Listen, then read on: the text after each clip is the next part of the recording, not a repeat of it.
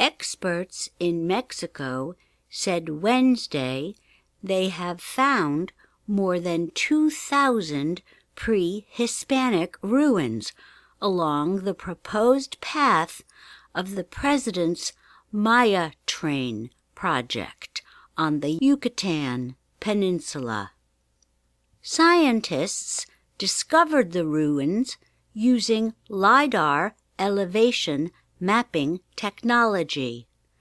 LIDAR involves shooting a laser at the ground through heavy vegetation to get a detailed image of the surface. The discovery could slow down the train project, which has already caused arguments and protests in the area. Critics of the project say it threatens indigenous communities and water supplies. The information from the mapping technology showed a total of 2,187 archaeological monuments along 366 kilometers of the planned path. That covers about 25% of the total train route.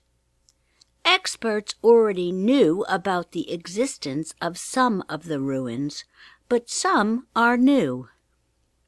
The Maya had a large number of city states throughout Yucatan and Central America between 2000 BC and AD 900.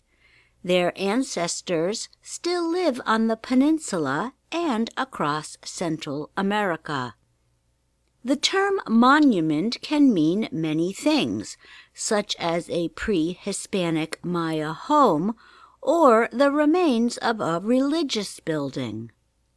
Mexico's National Institute of Anthropology and History said at least 91 of the discovered ruins were large structures like plazas or temple bases.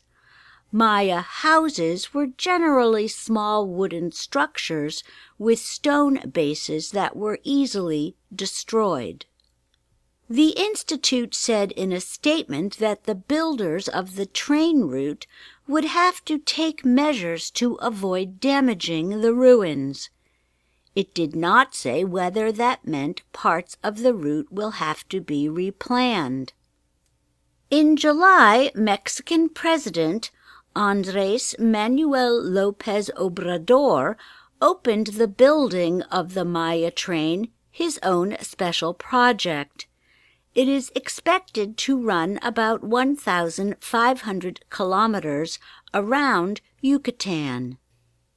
The train will connect Caribbean hotels to areas far from the beaches that have archaeological ruins.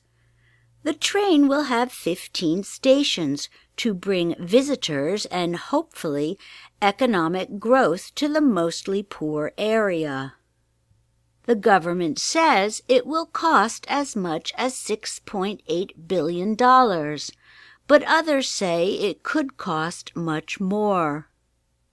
Critics say there was not enough study of the effects the train project will have on the environment and archaeological ruins.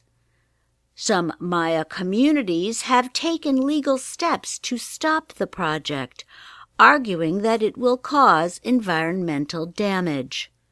I'm Susan Shand.